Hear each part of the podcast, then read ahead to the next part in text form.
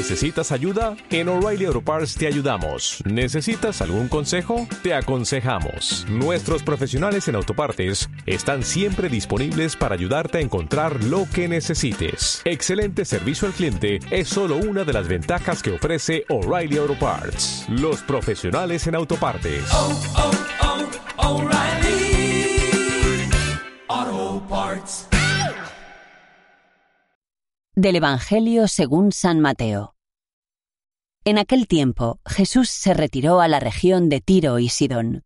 Entonces una mujer cananea, saliendo de uno de aquellos lugares, se puso a gritarle Ten compasión de mí, Señor, hijo de David. Mi hija tiene un demonio muy malo. Él no le respondió nada.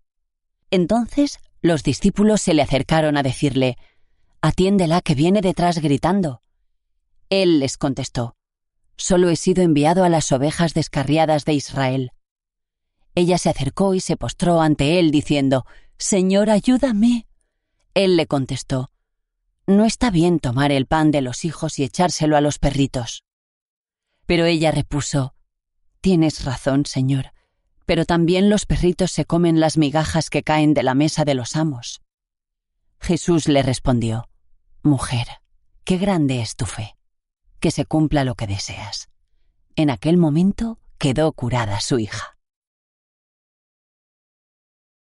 Mujer, qué grande es tu fe.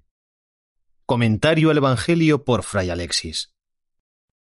A pesar de la intención de Jesús de pasar de largo, porque entiende que su misión es sólo ir a las ovejas descarriadas de Israel, sus discípulos insistieron en que atendiera a la mujer cananea porque andaba gritando Hijo de David, ten compasión de mí. Jesús la reprende por dar la comida de los hijos a los perros, pero en un segundo momento reconoce la grandeza de su fe. En no pocas ocasiones elegimos mal y entendemos mal nuestra relación con los hijos.